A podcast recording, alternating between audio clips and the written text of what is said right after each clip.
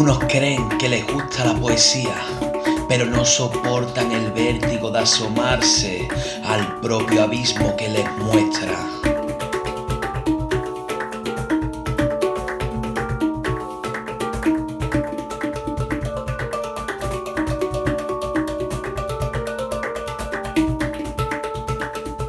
Otros aseguran que no la entienden, que no les gustan, que se desangran con la puñalada de una certera estrofa.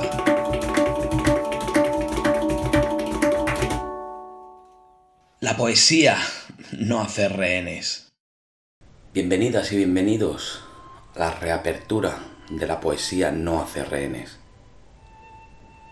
Volvemos tras un mes de silencio en el que hemos tenido que reflexionar mucho, asimilar todo el sufrimiento que, hemos vivido en, esta época de, crisis sanitaria y de confinamiento, donde sin duda ninguna este podcast ha sido una tabla de salvación para, mi persona. Pues al trabajar en el ámbito sanitario y más con personas mayores, he vivido con demasiada muerte a mi alrededor.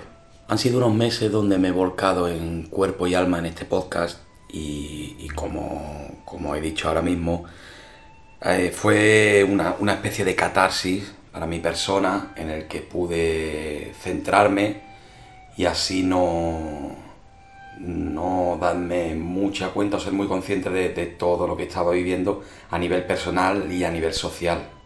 Pero llegó ese fin de la crisis sanitaria, ese fin del estado de alarma y ese comienzo de la llamada nueva realidad en la que hemos hecho borrón y cuenta nueva, hemos pasado rápidamente de, de todo lo que habíamos vivido. Es probable que fuera necesario y sano incluso, pero te das cuenta que no eres el mismo, que has vivido cosas muy duras, mucho estrés, mucho miedo, mucho dolor, mucha incomprensión también, por qué no decirlo, y cuando te sumas a, esa nueva normalidad, ves que realmente nada ha cambiado. Puede ser cierto, puede no serlo, puede ser una, percepción personal, pero te das cuenta que, que la sociedad y las personas seguimos siendo básicamente lo mismo, no hemos cambiado, no hemos aprendido, no hemos empeorado tampoco y tú te das cuenta que no, no puedes seguir siendo el mismo. Eso me hizo eh, tener una, bueno, una pequeña crisis a nivel existencial incluso y tener que parar de todo y de todos y comenzar un proceso de comprensión, de autoconocimiento y aceptación y sanación.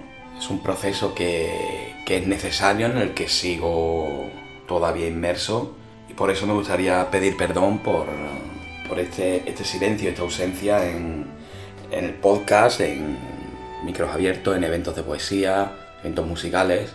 Poco a poco, supongo que yo también retomaré esa o, me, me, sumaré a esa nueva normalidad y podremos disfrutar todos juntos de, de todos y todas.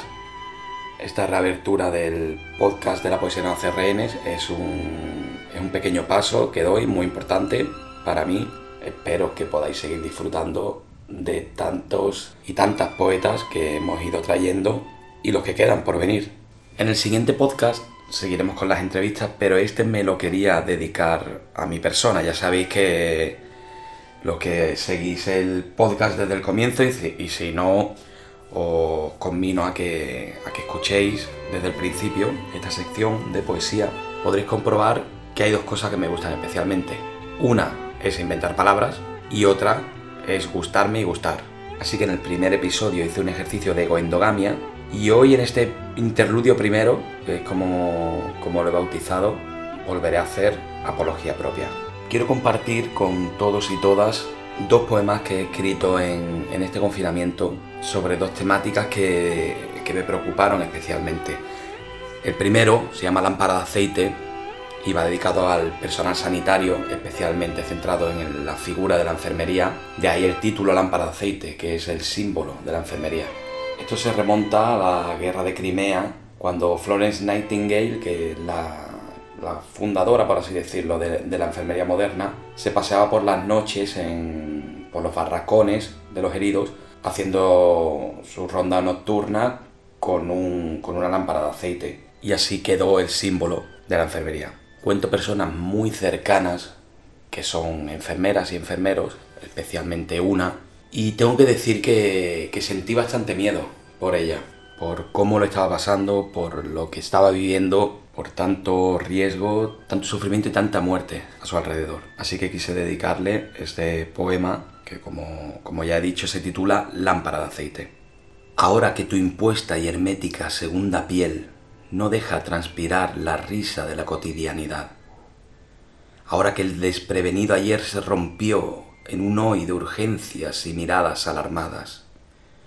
Ahora quiero sentirte, filántropa camarada, con la empatía del que asoma sus ojos opacos al terror de la amenaza invisible e implorar que el escarabajo ronde hoy tu duerme vela. Cuando puedas estirparte ese apéndice buconasal, nacido en grotesca evolución darwinista acelerada, podrás saborear a bocanadas la vergüenza de unos congéneres egoencefálicos. Cuando tu plástica sobre epidermis desaparezca y puedas permitirte una realidad de caricias, recordarás el filial tacto que te hizo luchar protegiendo una sociedad endofágica. Ninguna gafa protectora podrá contener las lágrimas de rabia, orgullo y esperanza que derramarás viendo tantas manos tendidas como fratricidas palos en tus ruedas. Que al final de tu extenuado órdago antiviral, la vida seguirá su curso con veloz inconsciencia y tú podrás sonreírte al espejo, pausada, con la certeza del triunfante servicio prestado sirvan estos versos como homenaje a, a cualquier persona que haya dado todo lo mejor de sí para contener esta crisis sanitaria. En definitiva, todos y todas los que se han expuesto a este, a este virus y que se han jugado en muchos casos la vida. El siguiente poema que quiero compartir con todos y todas se titula Cuando pase todo y nace desde la angustia de la soledad confinada. Es una lista de deseos, básicamente, sobre qué quisiera hacer una vez que acabara todo. Dice así.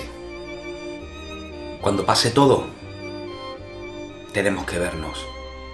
Tenemos que emplazarnos en un tiempo presente donde la distancia entre nosotros no se mida por viajes víricos, donde el miedo no sea lesivo escudo social, donde las únicas coronas peligrosas sean las prescindibles realezas. Cuando pase todo, tenemos que abrazarnos, tenemos que reparar en el humano tacto olvidado por cotidiano. Quiero comprobar que una mano en el hombro es mayor tesoro que el frío metal áureo. Quiero recuperar cada mimo y caricia sustraída por el sacrificio al bien común. Cuando pase todo, Quiero mirarte y sonreírte. Quiero asegurarme de que no hemos perdido el cálido espejo de la complicidad y empatía mutua. De que sigo siendo porque tú eres. De que seguimos siendo a pesar de compartir indeseables e iguales circunstancias. Cuando pase todo, deseo que estas ganas de sentirnos, compartir y convivir no queden en un espejismo.